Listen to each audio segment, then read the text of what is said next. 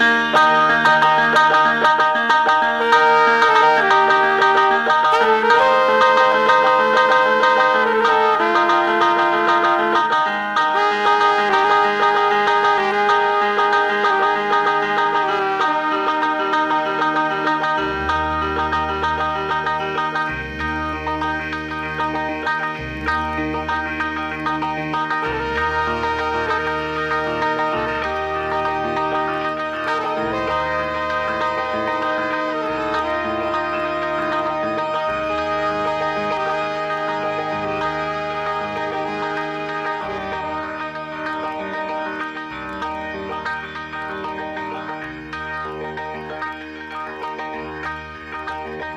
Cuando la ciudad se aquieta, seres sigilosos salen de sus madrigueras y toman el aire de Radio Semilla.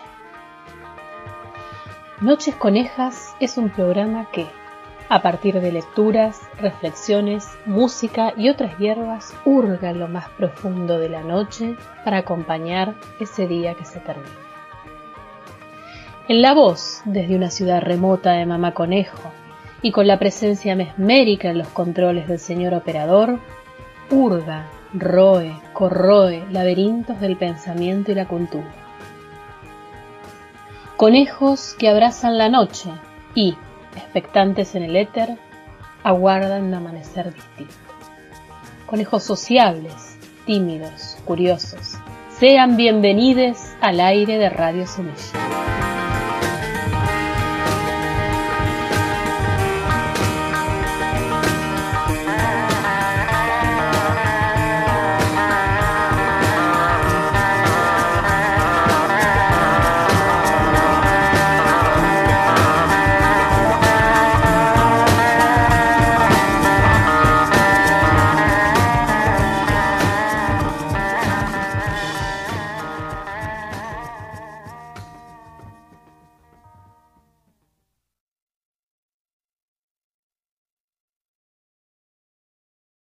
Buenas noches, conejos del éter, y bienvenidos al septuagésimo sexto episodio de Noches Conejas por radiosemilla.com.ar.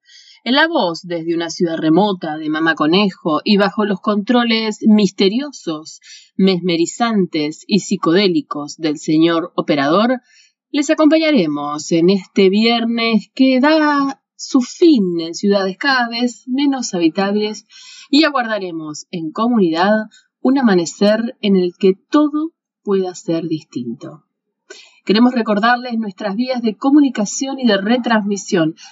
El Instagram mamá.conejo, nuestra cuenta de correo electrónico nochesconejas.gmail.com las redes sociales de nuestra conejera del éter, Radio Semilla, por supuesto su página web www.radiosemilla.com.ar y las retransmisiones a cargo de páginas amigas como Vegana Vaga, Barritando Enfermería y Pulso, quienes nos permiten llegar a seres distintos a los conejos. También recordarles que este programa, los pasados y aquellos que vendrán, así como los especiales de Mama Conejo, pueden ser encontrados en nuestra cuenta de archive.org, archive.org o u Open Spotify con el mismo nombre del programa. Este programa será un programa temático, ya que trabajaremos sobre un texto de Marguerite Yourcenar, que en realidad es un poema en prosa que se llama Fuegos, donde se mezcla la vida y los símbolos del placer absoluto, evoca grandes mitos como el de Antígona, Fredo, María Magdalena, y también trata del amor contrariado. Esperamos sea de su gusto y sin más le solicitamos al señor operador de curso al inicio del programa.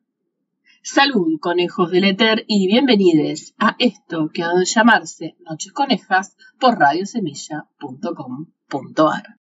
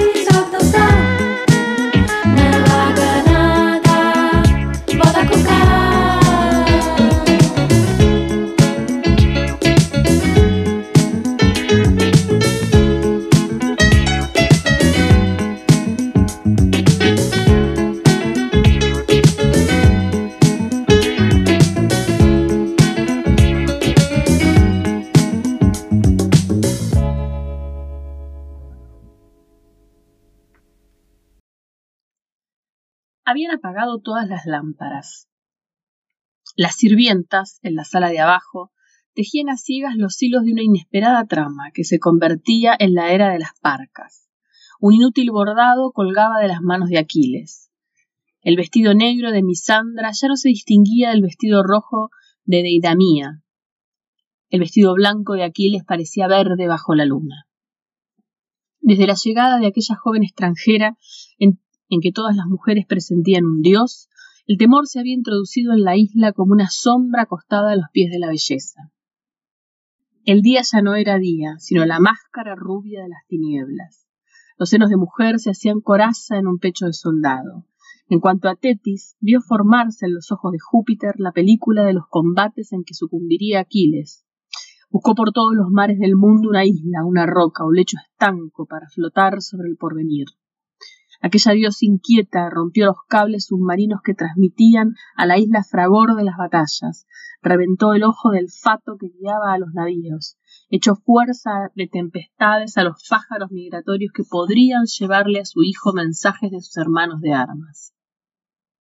Como las campesinas que visten de mujer a sus hijos enfermos para despistar a la fiebre, ella lo había vestido con sus túnicas de diosa para engañar a la muerte. Aquel hijo infectado de mortalidad le recordaba la única culpa de su juventud divina. Se había acostado con un hombre sin tomar la banal precaución de convertirlo en Dios. En el hijo se encontraban los toscos rasgos del padre, revestidos de una belleza que sólo de ella procedía, que algún día le haría más penosa la obligación de morir. Envuelta en sedas, en mil velos de gasa, enredado en collares de oro, Aquiles se había introducido por orden suya en la torre de las doncellas. Acababa de salir del colegio de los centauros, cansado de bosques, soñaba con caballeras.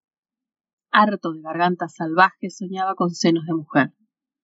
El refugio femenino donde le, le encerraba su madre se transformó, para aquel emboscado, en una sublime aventura.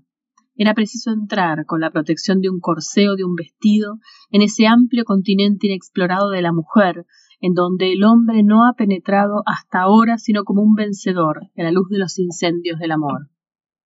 Tránfuga del campo de los machos, Aquiles venía a intentar aquí la suerte única de ser algo diferente a sí mismo.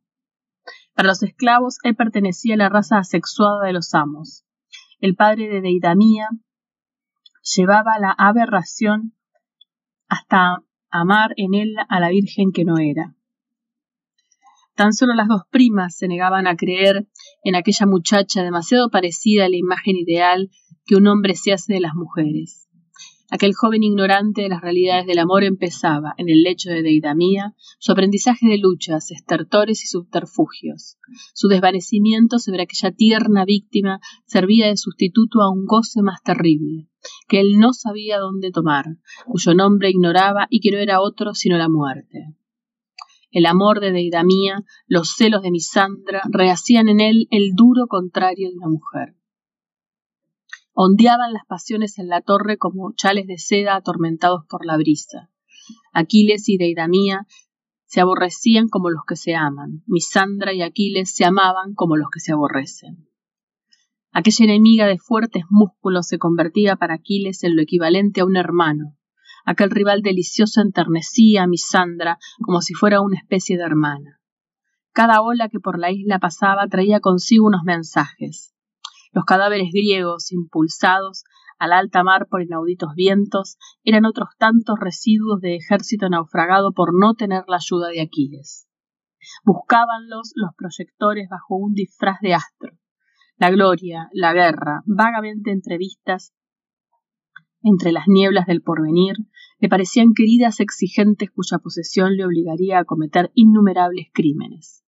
En el fondo de aquella prisión de mujeres creía poder escapar a los ruegos de sus futuras víctimas. Una barca embarazada de reyes hizo un alto al pie del apagado faro, que no era sino un escollo más.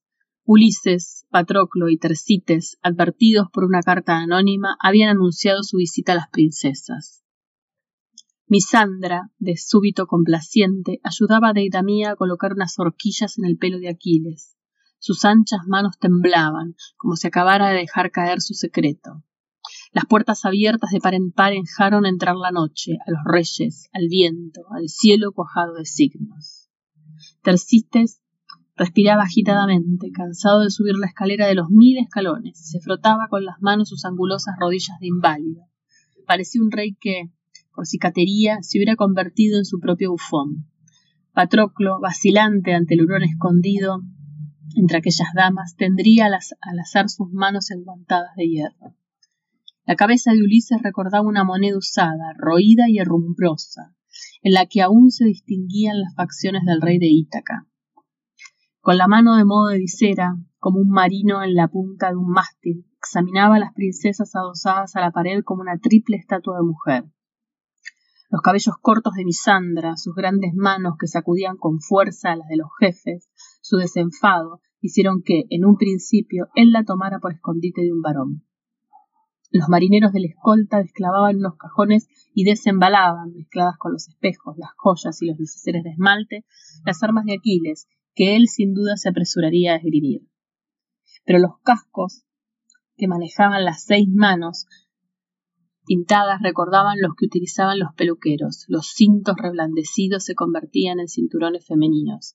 Entre los brazos de Deidamía, un escudo redondo parecía una cuna. Como si el disfraz fuera un maleficio del que nada escapaba en la isla, el oro se convertía en plata sobre dorada, los marinos en máscaras y los reyes en buhoneros. Tan solo Patroclo resistía al sortilegio, lo rompía como una hoja desnuda. Un grito de admiración de Deidamía lo señaló a la atención de Aquiles, que saltó hacia aquel acero vivo. Tomó entre sus manos la dura cabeza cincelada como el pomo de una espada, sin percatarse de que sus velos, sus pulseras y sus sortijas hacían de su ademán un arrebato de enamorada. La lealtad, la amistad, el heroísmo dejaban de ser palabras de hipócritas que disfrazan sus almas. La lealtad residía en aquellos ojos que permanecían límpidos ante el amasijo de mentiras. La amistad podría albergarse en los corazones de ambos.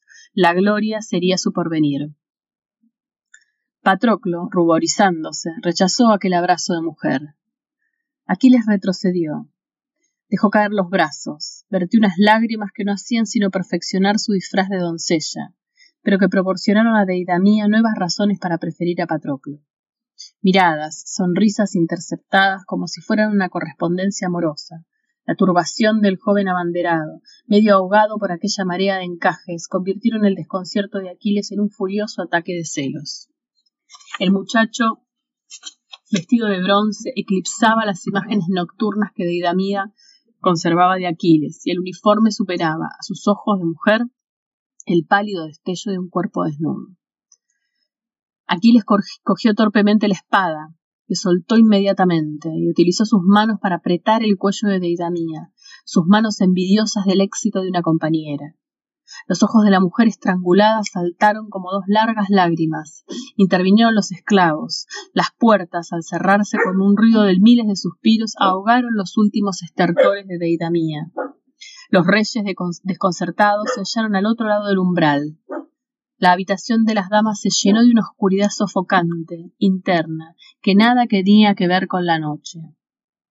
Aquiles, arrodillado, escuchaba cómo la vida de Deidamía se escapaba de su garganta, lo mismo que el agua del cuello demasiado estrecho de una jarra. Se sentía más separado que nunca de aquella mujer que él había tratado, no sólo de poseer, sino de ser, cada vez menos cercana a medida que él iba apretando el cuello, el enigma de ser una muerta venía a añadirse en, aquel, en ella al misterio de ser una mujer. Palpaba con horror sus senos, sus caderas, sus cabellos desnudos. Se levantó, tanteando las paredes en donde ya no se abría ninguna salida, avergonzado de no haber reconocido en los reyes los secretos emisarios de su propio valor, seguro de haber dejado escapar su única probabilidad de ser un dios los astros, la venganza, la de Misandra, la indignación del padre de Deidamía, se unían para mantenerlo encerrado en aquel palacio sin fachada a la gloria. Sus mil pasos en torno al cadáver compondrían en lo sucesivo la inmovilidad de Aquiles. Unas manos casi tan frías como, las de como las de Deidamía se posaron en su hombro. Se quedó estupefacto al oír a Misandra proponerle una huida antes de que estallara sobre él la cólera del Padre Todopoderoso. Confió su muñeca de la mano de aquella fatal amiga y siguió los pasos de aquella muchacha que también se desenvolvería en las tinieblas sin saber si Misandra obedecía a un rencor o una gratitud sombría, si llevaba por guía una mujer que se vengaba o una mujer a quien él había vengado. Las puertas cedían y luego volvían a cerrarse. Las desgastadas baldosas se hundían suavemente bajo sus pies como el blando hueco de una ola. Aquiles y Misandra continuaban en su descenso en espiral, cada vez más deprisa, como si su vértigo fuera un peso. Misandra contaba los escalones, desgranaba en voz alta una suerte de rosario de piedra. Por fin encontraron una puerta que daba al acantilado, a los diques, a las escaleras del faro. El aire salado como la sangre, y las lágrimas brotó y salpicó el rostro de la extraña pareja aturdida por aquella marea de frescor. Con una risa dura, Misandra detuvo a la hermosa criatura, ya preparada para saltar, y le tendió un espejo en donde el alba le permitía ver su rostro, como si ella no hubiera consentido en llevarlo hasta la luz del día, sino para infligirle, en un reflejo más espantoso que el vacío, la prueba pálida y maquillada de su no existencia de Dios. Pero su palidez de mármol, sus cabellos que ondeaban al viento como el penacho de un casco, su maquillaje mezclado con el llanto que se le pegaba a las mejillas como la sangre de un herido, mostraban, al contrario, dentro del estrecho marco, todos los futuros aspectos de Aquiles, como si aquel delgado espejo hubiera encarcelado al porvenir. La hermosa criatura solar se arrancó el cinturón, se deshizo del chal y quiso liberarse de sus asfixiantes gasas, pero temió exponerse más al fuego de los centinelas y cometía la imprudencia de mostrarse desnudo. Durante un instante, la más dura de aquellas dos mujeres divinas se inclinó sobre el mundo, dudando si tomar sobre sus propios hombros la carga del destino de Aquiles, de Troya en llamas y de Patroclo vengado, ya que ni el más perspicaz de los dioses o de los carniceros hubiera podido distinguir aquel corazón de hombre de su propio corazón. Prisionera de sus senos, Misandra empujó las dos hojas de la puerta, que gimieron en su nombre, e impulsó con el codo a Aquiles hacia todo lo que ella no podría hacer. La puerta volvió a cerrarse tras la enterrada viva. Libre como un águila, Aquiles corrió a lo largo de la barandilla, bajó precipitadamente la escalera, descendió veloz por las murallas, saltó precipicios, rodó como una granada, se disparó como una flecha, voló como una victoria. Las rocas le rasgaban los vestidos sin morder su carne invulnerable. La ágil criatura se detuvo, desató sus sandalias y ofreció a las plantas de sus pies descalzos una posibilidad de ser heridas. La escuadra levaba anclas, se oían voces de sirenas que cruzaban el mar. La arena, agitada por el viento, apenas grababa los pies ligeros de Aquiles. Una cadena tensada por la resaca amarraba a la barca al malecón, y sus máquinas se estremecían para una próxima marcha. Aquiles se subió al cable de las parcas con los brazos abiertos, sostenido por las alas de, sus chales flotantes, protegido como por blanca nube por las gaviotas de su madre marina. De un salto, aquella muchacha despeinada en quien nació un dios subió a la popa del navío. Los marineros se arrodillaron, prorrumpieron en exclamaciones, saludaron con, con maravillados exabruptos la llegada de la victoria.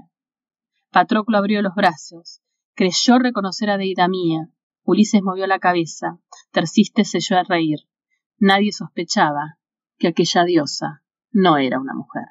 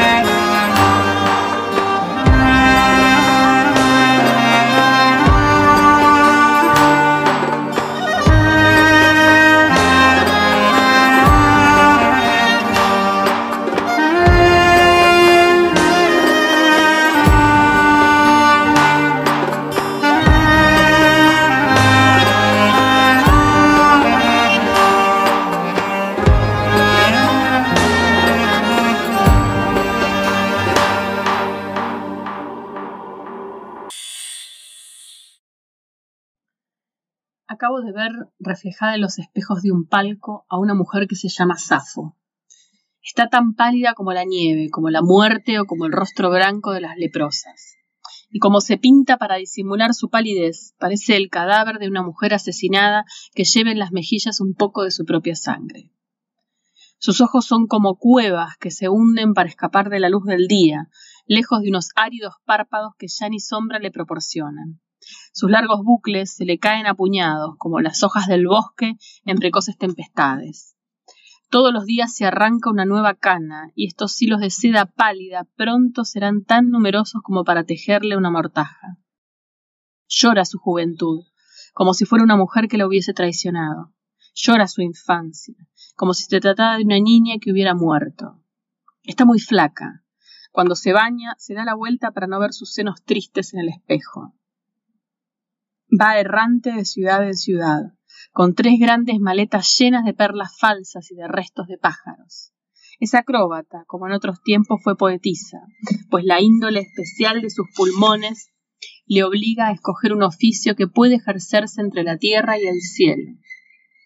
Todas las noches, entregada a las fieras del circo que la devoran con los ojos, mantiene sus promesas de estrella en un espacio repleto de poleas y mástiles su cuerpo pegado a la pared, cortado en menudos trocitos por las letras luminosas, forma parte de ese grupo de fantasmas de moda que planean por las ciudades grises. Criatura imantada, con demasiadas alas para estar en la tierra y demasiado carnal para estar en el cielo, sus pies untados de cera han roto el pacto que nos une al suelo. La muerte agita por debajo de ella los chales del vértigo, sin conseguir jamás enturbiarle los ojos.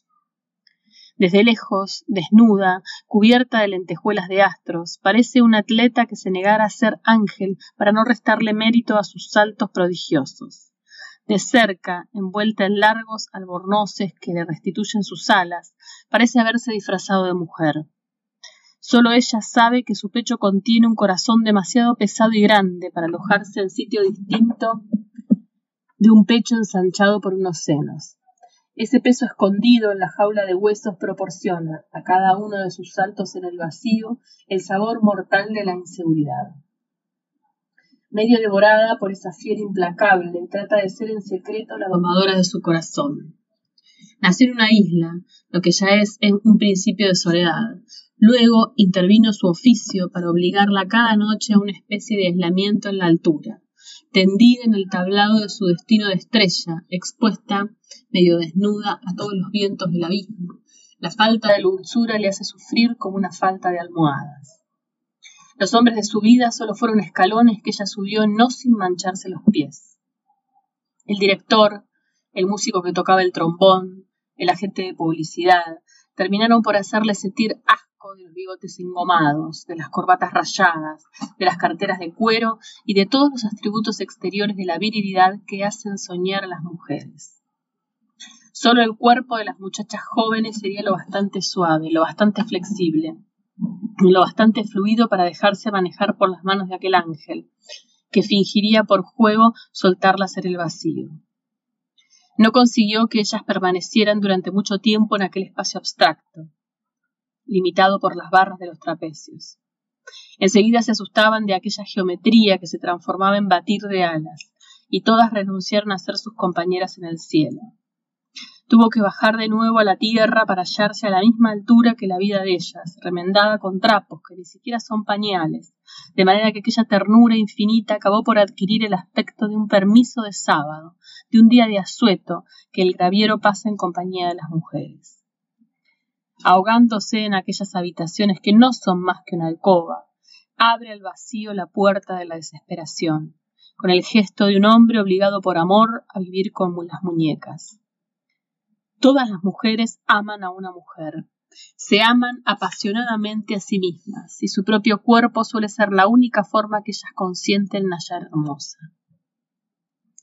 Los penetrantes ojos de Safo van mucho más lejos, presbitas del dolor, Pregunta a las jóvenes qué esperan de los espejos, esas coquetas ocupadas en ataviar su ídolo.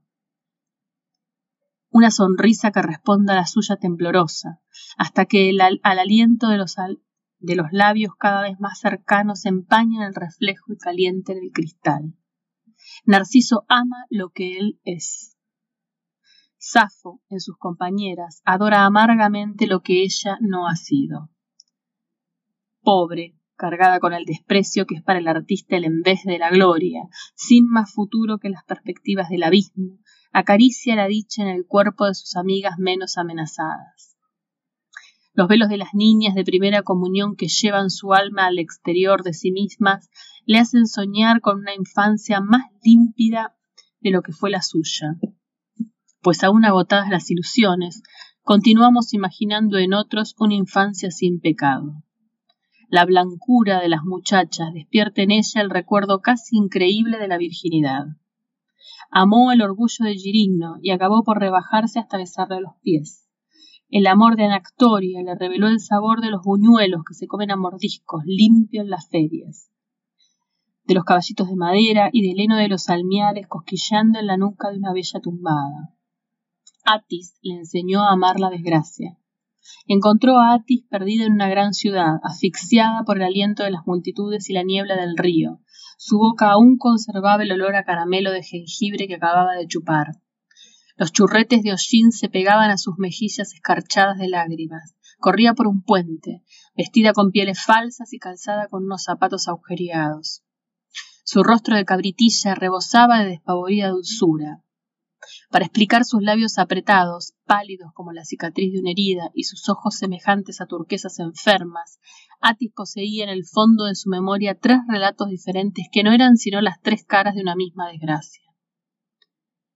Su amigo, con quien ella acostumbraba a salir los domingos, la había abandonado, porque una noche, en un taxi a volver del teatro, no había consentido en dejarse acariciar. Una amiga que le prestaba su diván para dormir en un rincón de su cuarto de estudiante la había echado tras acusarla falsamente de haber querido robar el corazón de su prometido. Finalmente su padre le pegaba. Todo le daba miedo, los fantasmas, los hombres, el número trece y los ojos verdes de los gatos. El comedor del hotel la deslumbró como un templo donde ella se creía obligada a hablar en voz baja. Tanto le impresionó el cuarto de baño que se puso a aplaudir. Safo derrocha por aquella niña fantástica el capital acumulado en sus años de flexibilidad y temeridad. Impone a los directores de circo a la mediocre artista que no sabe hacer más que juegos de malabares con ramos de flores. Ambas mujeres dan vueltas por las pistas y tablados de todas las capitales, con esa regularidad en el cambio de propia de los artistas nómades y de los libertinos tristes. Por las mañanas, en los cuartos donde se hospedan, arreglan sus trajes de teatro y las carreras de sus medias demasiado estrechas. A fuerza de cuidar de aquella, aquella muchacha enfermiza, de apartar de su camino a los hombres que pudieran tentarla, el taciturno amor de Safo adquiere, sin que ella se dé cuenta, una forma maternal, como si quince años de voluptuosidades estériles hubieran dado como resultado el nacerle a aquella niña. Los jóvenes vestidos de smoking, con los que tropiezan por los pasillos de los camerinos, le recuerdan al amigo cuyos besos en un tiempo rechazó y que ahora echa de menos. Safo la ha oído hablar tan a menudo de la hermosa ropa blanca de Philippe, de sus gemelos azules y de la estantería llena de libros licenciosos que adornaba su habitación de Chelsea, que acaba por tener de aquel hombre correctamente vestido una imagen tan neta como la de algunos amantes que ella admitió en su vida sin poder evitarlo lo archiva distraídamente entre sus recuerdos. Los párpados de Atis van adquiriendo poco a poco reflejos de color violeta. Va a buscar a correos unas cartas que acaba de romper tras haberlas leído. Parece extrañamente bien informada sobre los viajes de negocios que podría obligar al joven a cruzarse por casualidad en su camino de nómadas pobres. Safo sufre al no poder darle a Atis más que un refugio apartado de la vida, y porque el solo el miedo mantiene apoyada contra su frente contra su fuerte hombre la cabecita frágil. Esta mujer, amargada por todas las lágrimas que con valor no derramó jamás, se da cuenta que solo puede ofrecer a sus amigas un acariciador desamparo. Su única disculpa es decirse que el amor, en todas sus formas, no tiene nada mejor que ofrecer a las temblorosas criaturas, y que Atis, al alejarse de ella, tendría muy pocas probabilidades de dirigirse hacia una mayor felicidad. Una noche, Safo regresa del circo más pronto que de costumbre, cargada con unos manojos de flores que ha recogido para dárselas a Atis. La portera, al verla pasar, hace una mueca distinta de la de todos los días. La espiral de la escalera se parece de repente a los anillos de una serpiente. Safo se percata de que la botella de leche no está en la esterilla que hay delante de la puerta, en el sitio de costumbre. Ya en el vestíbulo olfatea el olor a colonia y a tabaco rubio. Comprueba en la cocina la ausencia de una Atis ocupada en freír tomates, en el cuarto de baño la ausencia de una muchacha que juega con el agua, en el dormitorio el rapto de una Atis dispuesta a dejarse mecer. Al abrir de par en par las puertas del armario de Luna, llora por la ropa desaparecida de la joven amada. Un gemelo de color azul yace en el suelo como una rúbrica del autor de aquel rapto, de aquella partida que Safo se obstina en no creer eterna por miedo a no poder soportarlo sin morir. Vuelve a recorrer ella sola la pista de las ciudades y busca ávidamente en todos los palcos un rostro que su delirio prefiere a cualquier cuerpo. Al cabo de unos años, una de las giras por Levante la devuelven a su tierra natal, se entera de que Philip dirige ahora en Esmirna una manufactura de tabacos de Oriente. Acaba de casarse con una mujer rica e importante que no puede ser Atis. Se cree que la joven abandonada ha entrado a formar parte de una compañía de bailarinas. Safo recorre otra vez todos los hoteles de Levante, cada uno de cuyos porteros posee su peculiar manera de ser insolente, desvergonzado o servil, los tucurios del placer donde el olor a sudor envenena los perfumes los bares, donde una hora de embrutecimiento en el alcohol y en el calor humano no deja más huella que el redondel de un vaso en una mesa de madera oscura. Registra hasta los asilos del Ejército de Salvación, con la vana esperanza de recuperar a una Atis empobrecida y dispuesta a dejarse amar. En Estambul, la casualidad hace que se siente todas las noches al lado de un joven descuidadamente vestido, que dice ser empleado de una agencia de viajes. Su mano más bien sucia sostiene perezosamente la carga de su frente triste. Intercambian unas cuantas palabras banales que en ocasiones sirven de pasarela al amor entre dos criaturas. Él dice llamarse Faón y pretende ser hijo de una griega de Esmirna y de un marino de la flota británica. El corazón de Safo torna a latir de nuevo al oír el acento delicioso que ella besaba en los labios de Atis.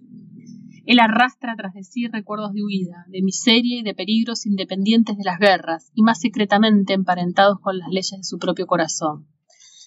También él parece pertenecer a una raza amenazada, a quien una indulgencia precaria y siempre provisional permite permanecer con vida. Aquel muchacho sin permiso de residencia está lleno de preocupaciones, es defraudador, traficante de morfina, tal vez agente de la policía secreta.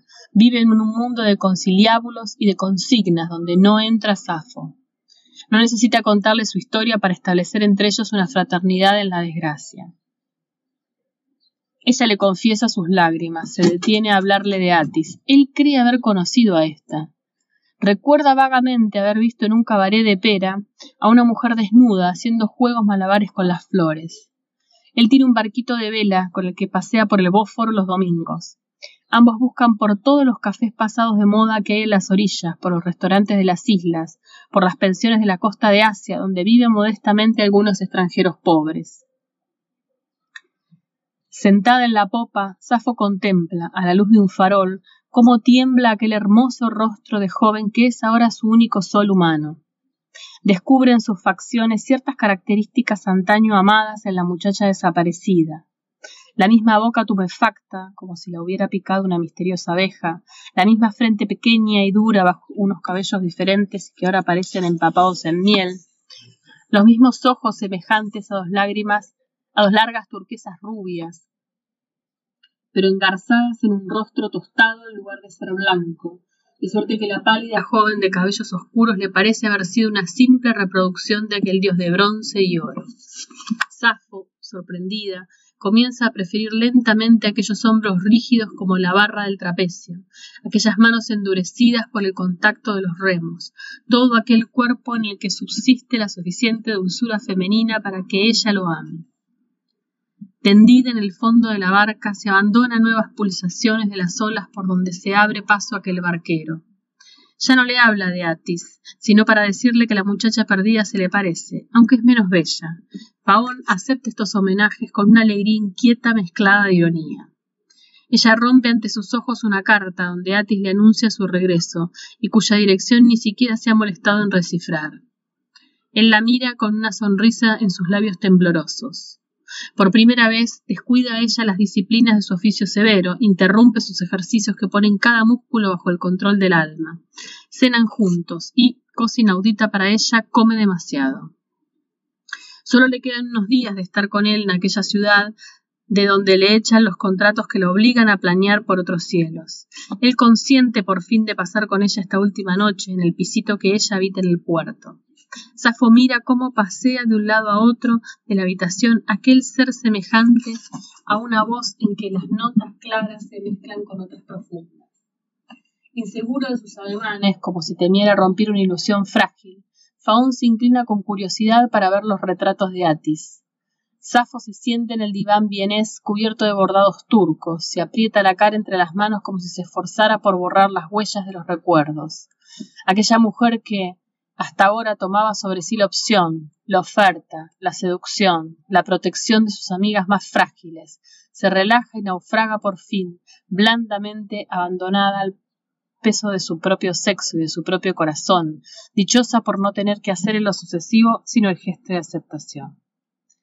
Oye moverse el joven en la habitación contigua, donde la blancura de una cama se extiende como una esperanza, pese a todo maravillosamente abierta. Oye cómo destapa unos frascos en el tocador, cómo registra en los cajones con el aplomo de un ladrón o de un amigo íntimo que piensa que todo le está permitido, cómo abre al fin las dos puertas del armario donde cuelgan los vestidos como si fueran suicidas, mezclados con algunas fruslerías que aún le quedan de Atis.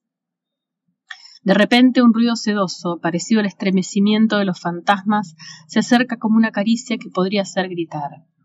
Ella se levanta, se da vuelta. El ser amado aparece envuelto en una bata que Atis dejó al marcharse.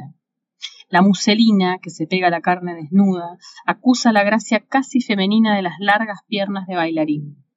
Sin sus estrictos trajes de hombre, aquel cuerpo flexible y liso es casi un cuerpo de mujer.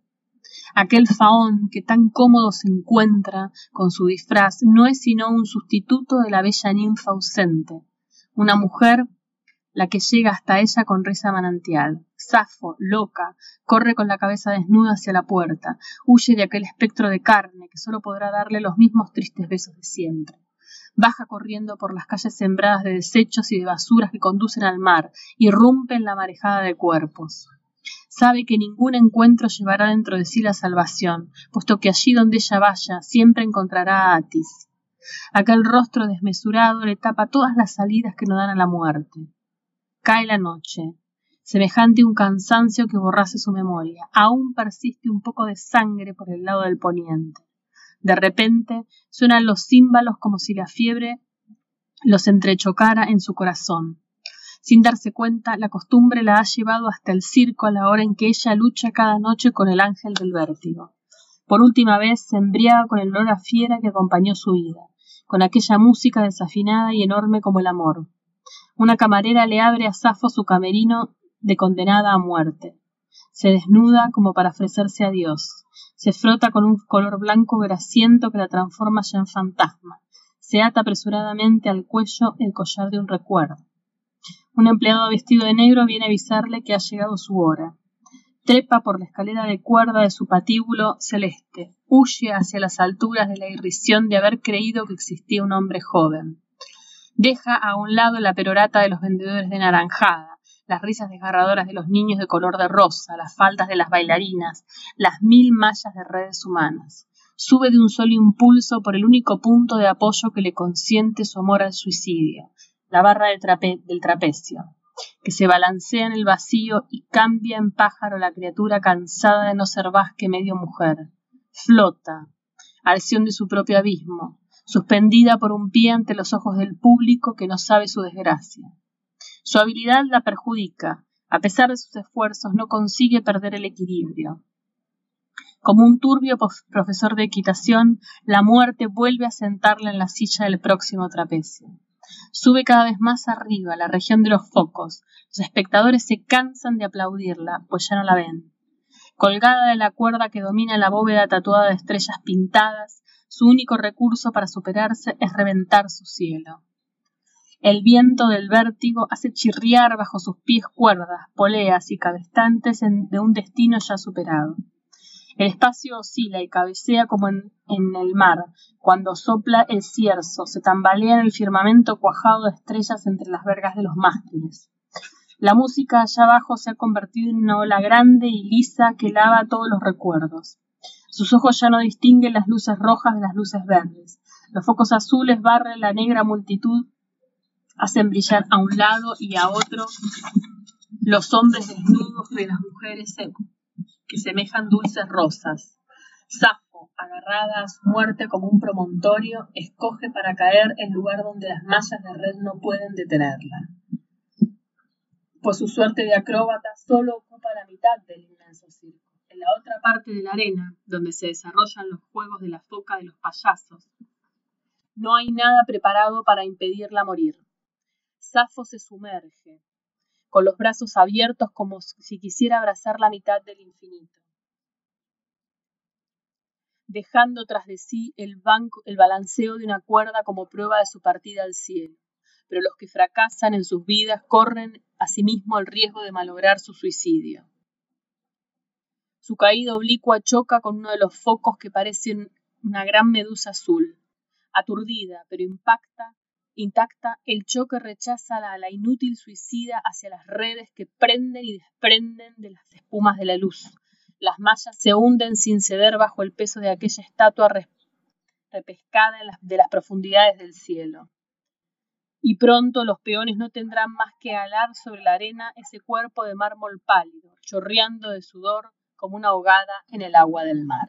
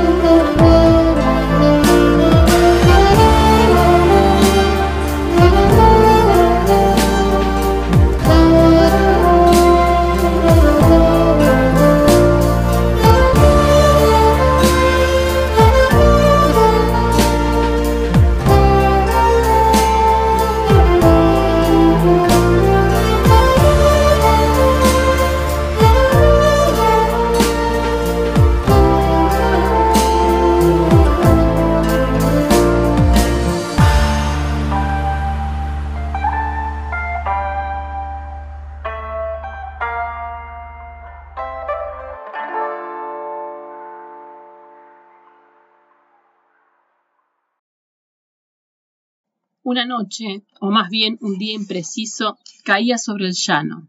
No hubiera podido decirse en qué dirección iba el crepúsculo. Las torres parecían rocas al pie de las montañas que parecían torres. Cassandra aullaba sobre las murallas, dedicada al horrible trabajo de dar a luz al porvenir. La sangre se pegaba, como si fuera colorete, a las mejillas irreconocibles de los cadáveres. Elena pintaba su boca de vampiro con una barra de labios que recordaba a la sangre. Desde hacía muchos años se habían instalado allí en una especie de rutina roja en donde la paz se mezclaba con la guerra, como la tierra y el agua en las nauseabundas regiones de las marismas. La primera generación de héroes, que había acogido a la guerra como un privilegio, casi como una investidura, al ser cegada por los carros, dio lugar a un contingente de soldados que la aceptaron como un deber, para después soportarla como un sacrificio. La invención de los tanques abrió brechas enormes en aquellos cuerpos que ya no existían sino a la manera de parapetos. Una tercera ola de asaltantes se abalanzó contra la muerte. Aquellos jugadores que apostaban en cada jugada el máximo de su vida cayeron al fin como si se suicidaran, golpeados por la bola de la casilla roja del corazón. Ya había pasado el tiempo de las ternuras heroicas en que el adversario era el reverso sombrío del amigo. Ifigenia había muerto, fusilada por orden de Agamenón, acusada de haber tomado parte en el motín de las tripulaciones del Mar Negro. Paris había quedado desfigurado por la explosión de una granada. Polixeno acababa de sucumbir de tifus en el hospital de Troya. Las oceánidas, arrodilladas en la playa, ya no trataban de espantar a las moscas azules del cadáver de Patroclo. Desde la muerte del amigo que había llenado el mundo y lo había reemplazado, Aquiles no abandonaba su tienda alfombrada de sombras. Desnudo, acostado en el suelo como si se esforzara por imitar al cadáver, se dejaba roer por los piojos del recuerdo. Cada vez con más frecuencia, la muerte le parecía un sacramento del que solo son dignos los más puros. Muchos hombres se deshacen, pero pocos hombres mueren. Todas las particularidades que recordaba al pensar en Patroclo, su palidez, sus hombros rígidos, más bien altos, sus manos que siempre estaban algo frías, el peso de su cuerpo desplomándose en el sueño con densidad de piedra, adquirían por fin su pleno sentido y atributos póstumos, como si Patroclo hubiera sido, estando vivo, un esbozo de cadáver. El odio inconfesado que duerme en el fondo del amor predisponía a Aquiles a la tarea de escultor. Envidiaba a Héctor por haber rematado aquella obra maestra. Tan solo él tenía derecho a arrancar los últimos velos que el pensamiento, el ademán, el hecho mismo de estar vivo, interponía entre ellos, para descubrir a Patroclo en su suprema desnudez de muerto. En vano los jefes troyanos mandaban anunciar al son de trompetas sabias luchas cuerpo a cuerpo, despojadas de la ingenuidad de los primeros años de guerra. Viudo de aquel compañero, que merecía ser un enemigo, Aquiles ya no mataba, para no suscitarle a Patroclo rivales de ultratumba. De cuando en cuando resonaban gritos, unas sombras con cascos pasaban por la roja pared. Desde que Aquiles se, se encerraba en aquel muerto, los vivos no se mostraban a él sino en forma de fantasmas. Una humedad traidora subía del suelo desnudo. El paso de los ejércitos hacía temblar la tienda. Las estacas osciladas en aquella tierra, oscilaban en aquella tierra que ya no las sujetaban. Los dos campos reconciliados luchaban con el río que se esforzaba por ahogar al hombre. El pálido Aquiles entró en aquella noche de fin del mundo. Lejos de ver en los vivos a los precarios supervivientes de una marea de muerte que seguía amenazando, eran los muertos ahora los que le parecían sumergidos por el inmundo diluvio de los vivos. Contra el agua inestable, animada y sin forma, Aquiles defendía las piedras y el cemento que sirven para fabricar tumbas. Cuando el incendio que bajaba de los bosques de Ida llegó al puerto y lamió el viento de los navíos, Aquiles tomó partido contra los troncos, los mástiles, las velas insolentemente frágiles, y se puso a favor del fuego, que no teme abrazar a los muertos en el lecho de madera que forman las hogueras. Unos extraños pueblos primitivos desembocaban de Asia como si fueran ríos. Contagiado a la locura de Ajax, Aquiles degolló a aquellos carneros, sin reconocer en ellos siquiera unos lineamientos humanos. Le enviaba Patroclo aquella manada para que pudiera cazar en el otro mundo. Luego aparecieron las Amazonas. Una inundación de senos cubrió las colinas del río. El ejército se estremecía al oler aquellas sueltas melenas. Las mujeres representaban para Aquiles desde siempre la parte instintiva de la desgracia, aquella cuya forma él no había escogido y que tenía que soportar sin poder aceptarla. Le reprochaba a su madre que hubiera hecho de él un mestizo, mitad de camino entre el dios y el hombre, arrebatándole así casi todo el mérito que los hombres tienen en hacerse dioses. Le guardaba rencor por haberle llevado, siendo niño, a los baños de la Estigia para inmunizarlo contra el miedo, como si el heroísmo no consistiera en ser vulnerable. Se hallaba resentido con las hijas de Licómedes por no haber reconocido bajo su máscara lo contrario de un disfraz. No perdonaba a Briseida la humillación de haberla amado. Su espada se hundió en aquella jalea color de rosa, cortó nudos gordianos de vísceras, las mujeres aullaban y parían la muerte por la brecha de sus heridas, se enredaban como los caballos en la corrida con sus entrañas enmarañadas. Pentesilea se separó de aquel amasijo de mujeres pisoteadas, como un duro hueso se separa de una pulpa desnuda. Se había bajado la visera para que nadie se, se enterneciera mirando sus ojos. Solo ella osaba renunciar la astucia de no llevar velos. Bajo su coraza y su casco, como una máscara de oro, aquella furia mineral solo tenía de humano los cabellos y la voz, pero sus cabellos eran de oro, y a oro sonaba aquella voz pura. Era la única entre sus compañeras que había consentido en contarse un seno, pero aquella mutilación apenas se notaba en su pecho de diosa. Arrastraron por los cabellos a las muertas fuera de la arena. Hicieron calle los soldados, transformaron el campo de batalla en un campo cerrado. empujaron a Aquiles al centro de un círculo donde el asesinato era para él su única salida. Sobre aquel decorado caqui, arenoso salobre, azul horizonte, la armadura del amazona cambiaba, cambiada de forma con los siglos, de color con los focos. Combatiendo con aquella eslava, que de cada finta hacía un paso de baile, el el cuerpo a cuerpo se convertía en torneo, después en ballet ruso. Aquiles avanzaba, luego retrocedía, unido a ese metal que contenía una hostia, invadido por el amor que se hallaba en el fondo del odio. Lanzó su arma con todas sus fuerzas, como para romper un encantamiento, reventó la frágil coraza que interponía entre aquella mujer y él, no se sabe qué puro soldado. Pentesilea cayó como quien cede, incapaz de resistir la violación del hierro.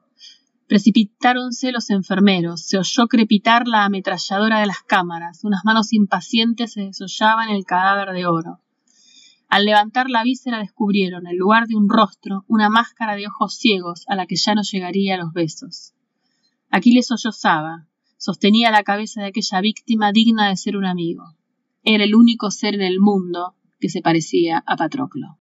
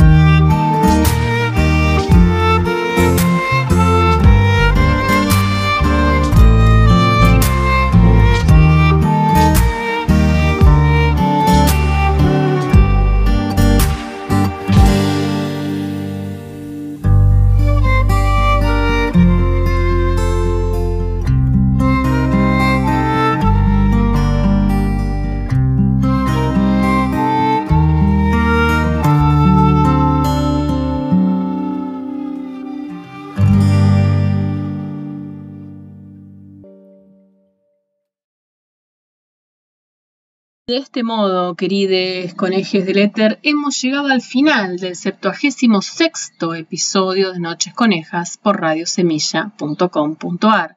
El texto que hemos circulado en esta oportunidad fue publicado por Punto de Lectura se llama Fuegos y cuya autoría es de Marguerite Yourcenar. Marguerite Yourcenar nació en Bruselas en 1903 y murió en la isla de Mount Desert, Maine, Estados Unidos, en 1987.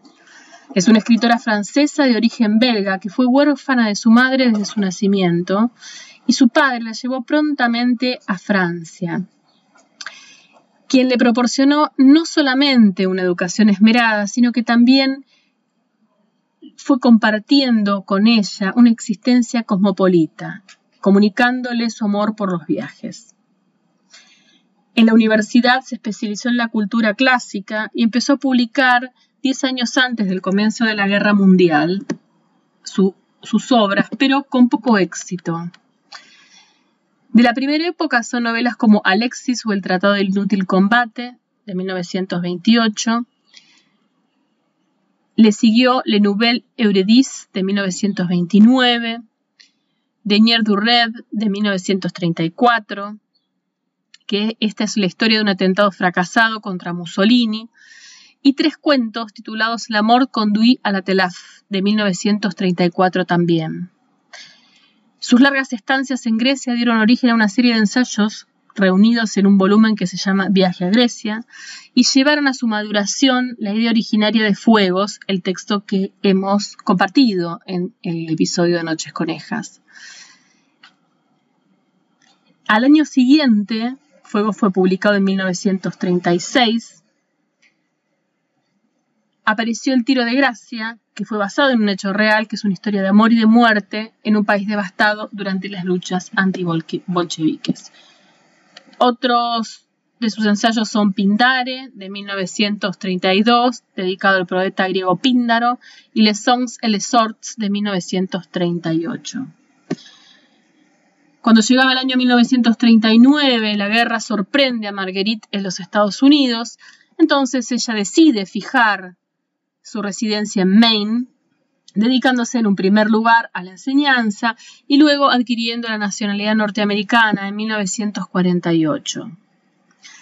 Aprovechó también ese tiempo para traducir textos de diversa naturaleza, obras de Virginia Woolf, Henry James y Constantino Cavafis, y la antología de poesía griega La Couronne et la Lyre. Hay dos novelas que la llevaron a, a la fama literaria Marguerite. La primera es Memorias de Adriano, 1951, que en estas tierras tiene una traducción maravillosa por nuestro querido conejo Julio Cortázar,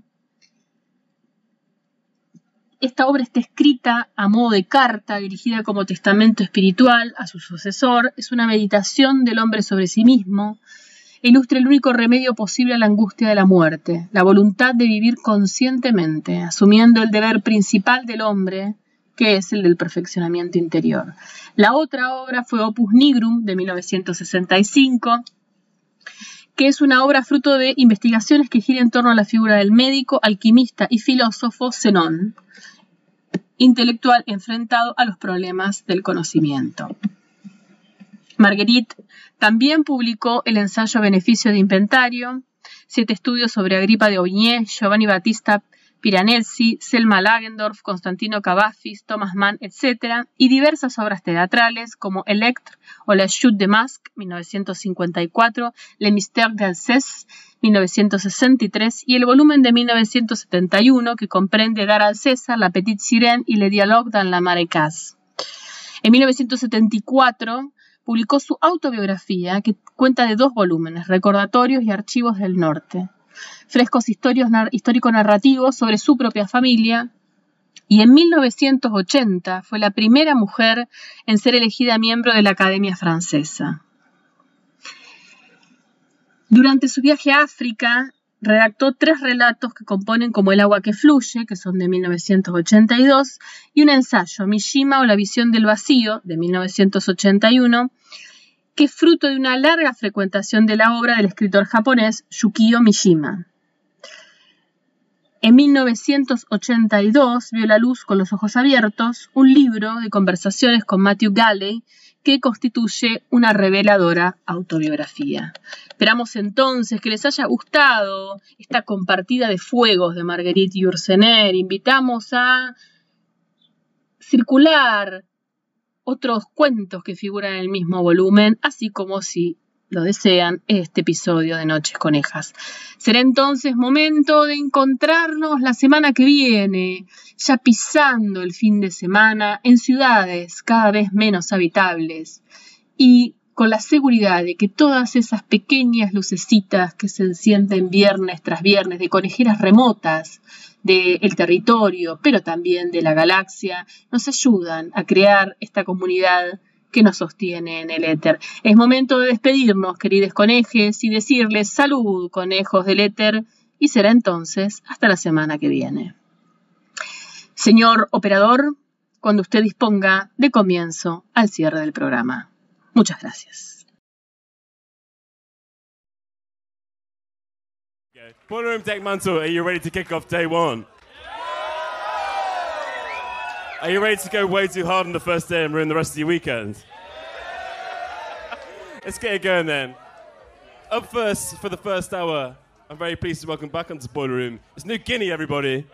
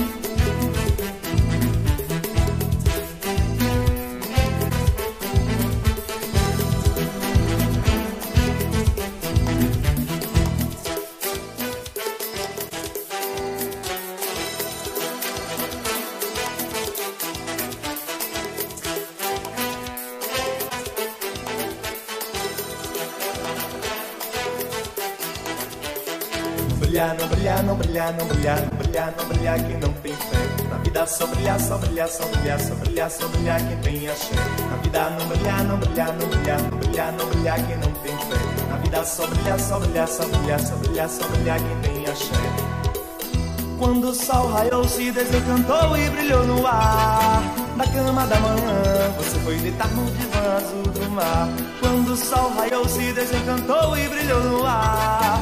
Na cama da manhã, você foi deitar no azul do mar. Brilhar, não brilhar, não brilhar, não brilhar, não brilhar, não brilhar quem não tem fé. Na vida só brilhar, só brilhar, só brilhar, só brilhar, só brilhar quem tem axé.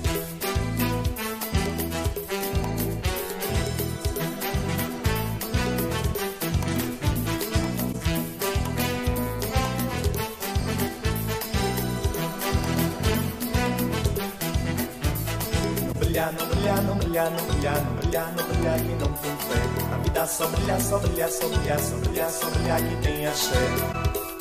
Bate coração na palma da mão, nasceu luar. Vamos nos abraçar e deixar rolar esse amor que é som é mar. Bate coração na palma da mão, nasceu luar. Vamos nos abraçar e deixar rolar esse amor que é som é mar. Na vida não brilhar, não brilhar, não brilhar, não brilhar, não brilhar quem não tem Sombrilha, sombrilha, sombrilha, sombrilha, sombrilha, sombrilha que tem axé.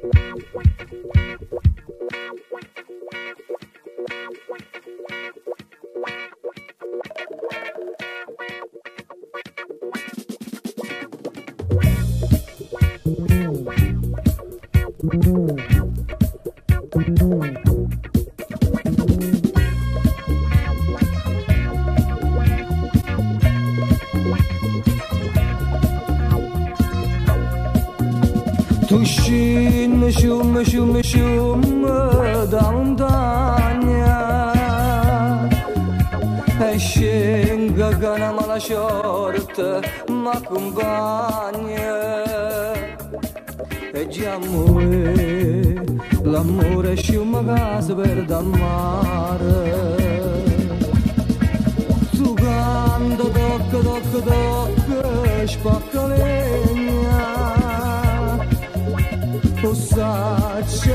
non c'è sta la bocca, ci sanguigna.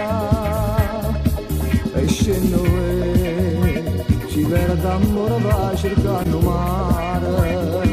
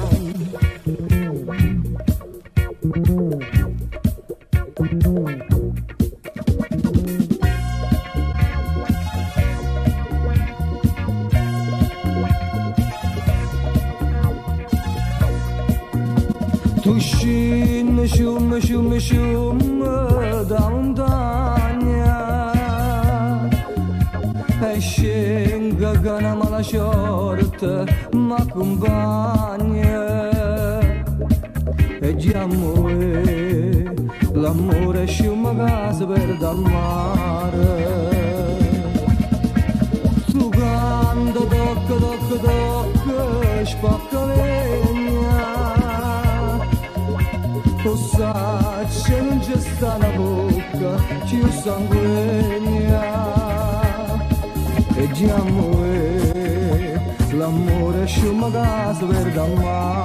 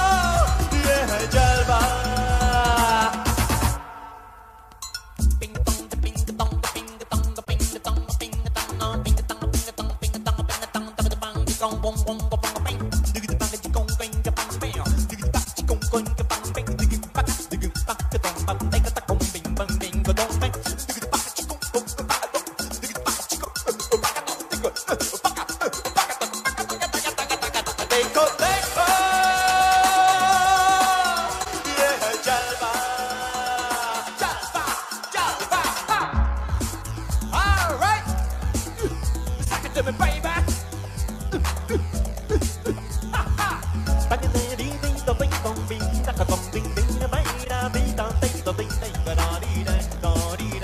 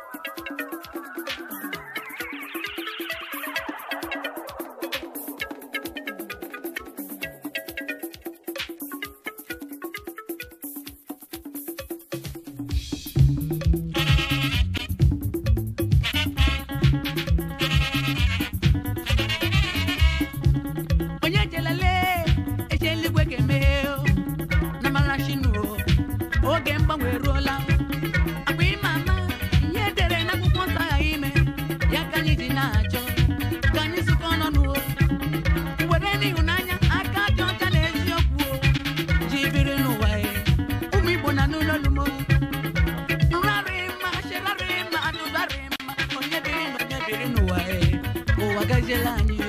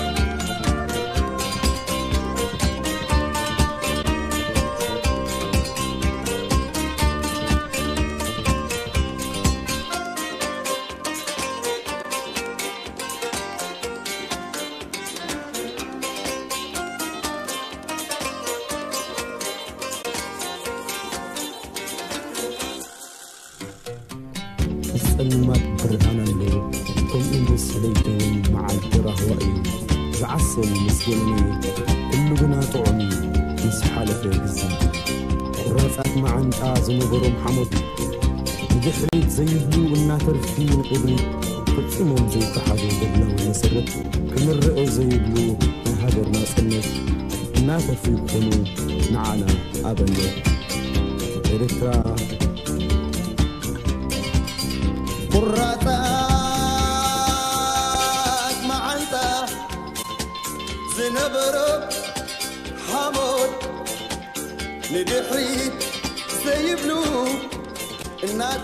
me, look at زيك حدو قدلاوي مسرد كن الري زي بلو ناي هاجر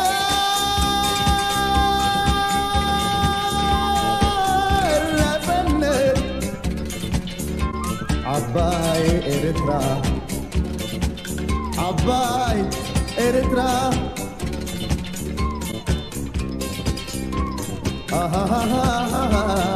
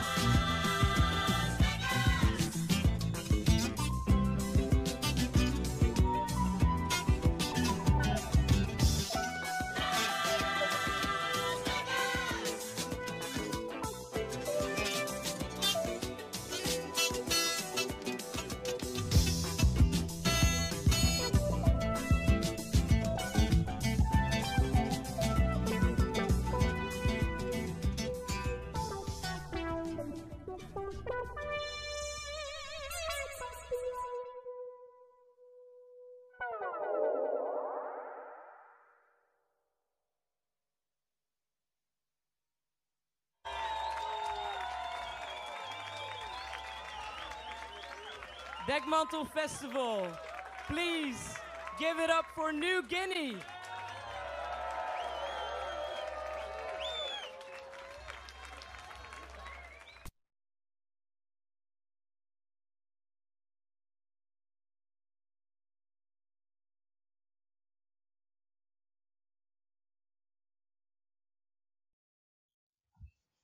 Bueno, este es un fragmento de La Tierra Elegida que habla sobre venida a vivir a Gessel a propósito de, de la película de Sorín Historias Mínimas. Sé que aquellos que parten hoy a vivir al interior del país van en busca de la pequeña historia en lugar del gran relato, de la dignidad en lugar del triunfo, de lo que vale en lugar de lo que cuesta. Vivo desde hace unos años en un pueblo junto al mar de la costa atlántica.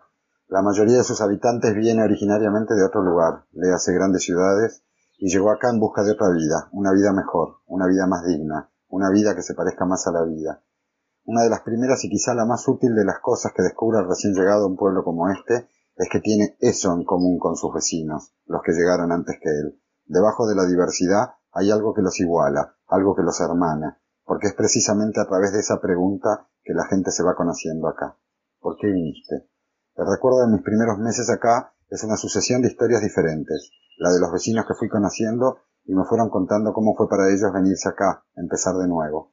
Esos relatos nos fueron enseñando, a mi mujer, a mi hija y a mí, un sinfín de pequeñas cosas que nos hubiera llevado muchísimo más tiempo, esfuerzo y angustias aprender solos. Mi oficio consiste en, cota- en contar historias. El origen de ese oficio, de esa vocación, es fácil de rastrear. Me gusta que me cuenten historias. Pocas cosas me gustan más desde que era chico. Pocas cosas me han enseñado más desde que tengo uso de razón. La historia, con mayúscula, está en todas partes, porque estamos rodeados de historias. Los desvelos cotidianos de cada uno de nosotros, nuestras pequeñas historias, conforman la historia del lugar donde vivimos, y así se construye la historia con mayúscula, generación tras generación. Cómo contamos la historia y cómo escuchamos la historia que nos cuenta.